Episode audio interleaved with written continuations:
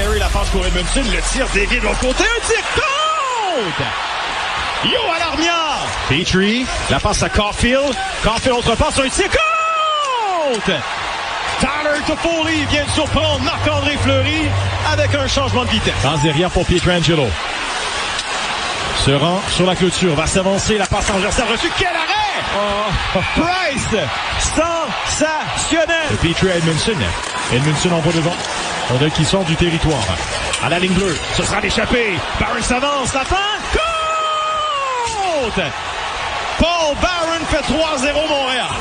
Dégagement réussi. Les Canadiens tiennent le coup et gagnent le match numéro 2 à Vegas. Ils reviennent à Montréal avec une série 1 à 1, Jean-François. Ben, en fait, oui, ils reviennent à Montréal avec une série, Mario. On va avoir une série. C'est ça qui est le fun. Je sais pas de quel côté ça va finir par tourner, mais les Canadiens ont montré hier qu'ils sont capables de jouer avec euh, les euh, Golden Knights de Vegas. Et, euh, Jean-François, Jean-François, on a vraiment le même problème technique de cette semaine. Ça bourdonne terriblement. je vais parler tout seul pendant 15 secondes, puis rappelle nos téléphones. On va oublier la machine euh, Internet. Je sais pas ce qu'il y a sur leur réseau, euh, mais c'est désagréable pour les, euh, les auditeurs.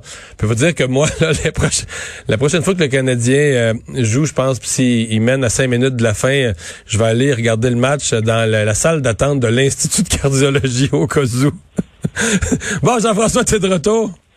Ouais, je suis de retour, là. J'ai pris ah, là, c'est bon, c'est bon, c'est bon. Euh, là, tu, je sais pas si tu m'as entendu niaiser, mais je vois les cinq dernières minutes hier, quand c'est venu 3-2, je me suis dit que la prochaine fois, là, quand ça va être serré comme ça à la fin du match, je vais aller l'écouter euh, dans la salle d'attente à l'Institut de cardiologie, au cas où. c'est drôle que tu dises ça, parce qu'à un moment donné, j'ai fait, mais qu'est-ce que je fais de bout dans mon salon avec les mains sur la tête? Je suis dedans, moi, là.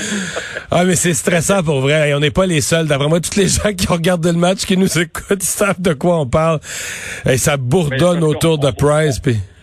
On voyait tout que, imagine, on perd, tu sais, on 3-3, on s'en va en prolongation. On perd, non, fallait pas, fallait pas, fallait pas, fallait pas.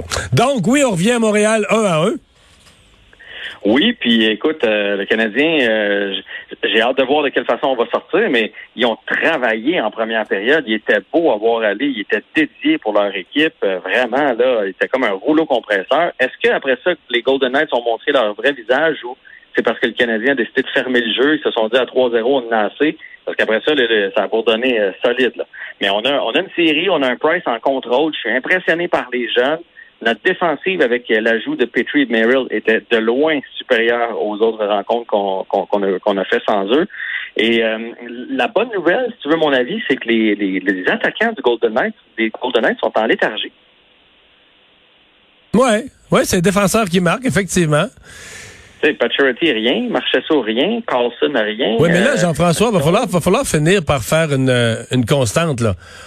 Tout ce qu'on a dit de, des gros attaquants de Toronto, en commençant par Austin Matthews, le premier compteur de la Ligue. Après ça, on a parlé des deux premiers trios de Winnipeg, puis même du troisième, on disait, eux autres, ils ont de l'attaque, ils ont de l'attaque on va finir par conclure que c'est pas un hasard, peut-être, que les le Canadien a un système de jeu, une façon de jouer qui éteint les vedettes, ou je sais pas, qui rend plus difficile le genre de, qui donne pas d'espace à ces à ces vedettes-là. C'est un hasard là, sur les vedettes de Toronto, ça marche pas, les vedettes de Winnipeg, ça marche pas. Puis là après deux matchs, les vedettes de Las Vegas, ça marche pas non plus. Il me semble, ça peut pas être juste un hasard. Non, non, c'est pas un hasard. On a un bon système en place. Euh, Charme, là, on va élever notre chapeau. Il a mis un bon système. Les gars l'ont acheté. Puis il y a des joueurs qui jouent du gros hockey. Là. Je sais, on a critiqué chez Weber depuis le début de l'année euh, régulièrement, là, mais, mais depuis quelques rencontres, là, il est vraiment très, très bon, très efficace, plus effacé. Il va pas avec sa grosse shot, ça, mais dans sa zone, là, il est pas facile à jouer contre. Euh, puis moi, une grosse signature de Marc Bergevin, c'est Joel Edmondson. Lui, euh, il y a deux passes hier. Le fiable, fiable en défensive, en défensive, fait pas de gaffe, puis euh, deux passes. Ouais, puis lui, il aime ça quand ça brasse aussi là. Il, il joue du Sherwood, il joue physique. Tu sais, quand Perry s'est retrouvé à terre là, euh, à la fin de la première période avec Stahl puis tout ça, là, ben Edmondson, il est défenseur gauche. Là. Le jeu s'est retrouvé à droite, mais c'est lui finalement qui était dans le mêlée, il saignait du nez quand il est sorti de là. Puis, c'est toujours lui, tu sais, c'est lui qui avait dit après le coup de Shifley, on va s'occuper de lui, mais qu'il revienne. Là. C'est, une grosse présence euh, physique pour tout le monde. Fait qu'écoute, chapeau aux Canadiens. Il va falloir commencer à les, respecter. d'une série à l'autre, on les met tout le temps. Euh, comme comme Charles le dit aujourd'hui, ça prouve qu'on qu'on mérite d'être ici, mérite d'être dans le carré d'or, ce Canadien. Puis on verra jusqu'où ça peut nous mener. Bon. Non, non, c'est euh, euh, c'est drôle parce qu'au moment où Price a ses meilleurs moments, il y a le fameux sondage des joueurs où ça sortait toujours que c'était Price le gardien le plus intimidant. Puis là, c'est plus ça.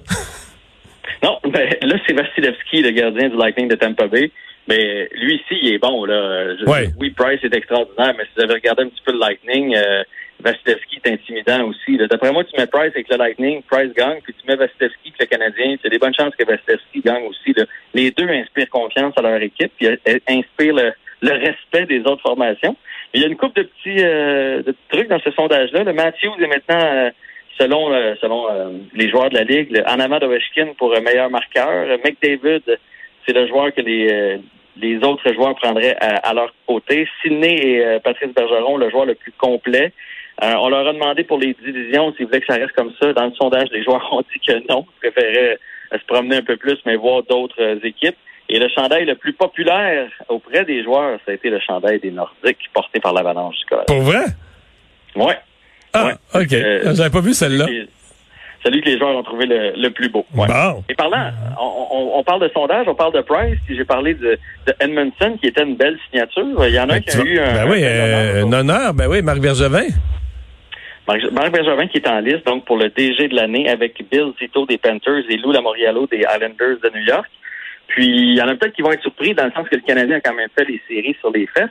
Mais si on regarde le, le, le, tournant puis les signatures, l'été de Bergevin, il n'y a, y a, aucun directeur général dans la Ligue nationale qui accote ça.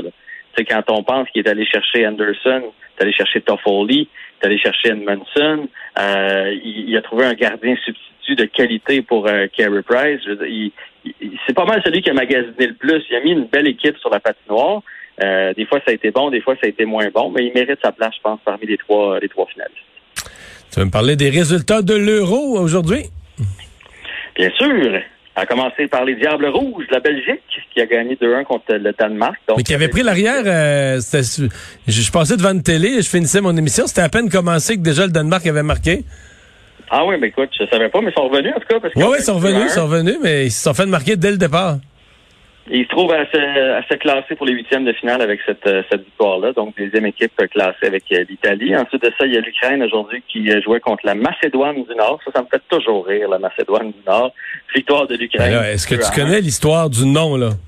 Non, ils se sont non, mais ils se sont battus, c'est allé devant les tribunaux internationaux parce que t'as la Macédoine en Grèce, puis t'avais une place qui est une ancienne, dans l'ancienne Yougoslavie, l'ex-Yougoslavie, là, t'avais un territoire qui avait plus de nom. Les autres, ils voulaient s'appeler la Macédoine, mais il y avait déjà une Macédoine en Grèce, puis là, il ne pas avoir deux places qui ont le même nom. Puis là, finalement, c'est le, compromis, la Macédoine du Nord. Ah, ben. Ils pouvaient plus se nommer, t'imagines-tu? Tu veux une équipe de sport, puis tu t'appelles X. c'est pas bien bon. c'est bon. pas le temps le, du Nord comme le, la Macédoine, ça me Ah, OK. Mais il y a deux Macédoines. Il y a la Macédoine en Grèce, puis il y a la Macédoine du Nord qui a fini par se trouver un nom il y a celle que ma mère fait aussi. Là. Ah oui, OK, oui, ça c'est une autre, c'est une autre histoire. Il te reste 15 secondes pour le tennis. Les, ben, les Pays-Bas qui ont gagné 2-0 contre l'Autriche. Euh, euh, Fernandez a perdu Chapovalov en quart de finale et Nadal qui fait l'impasse sur les Jeux olympiques et sur Wimbledon. Ben oui, j'ai vu ça. Euh, Nadal qui, ben oui, qui est forfait pour les Olympiques et Wimbledon. Triste, triste nouvelle pour les fans de tennis et de Nadal. Hey, bonne fête de semaine. Bye bye.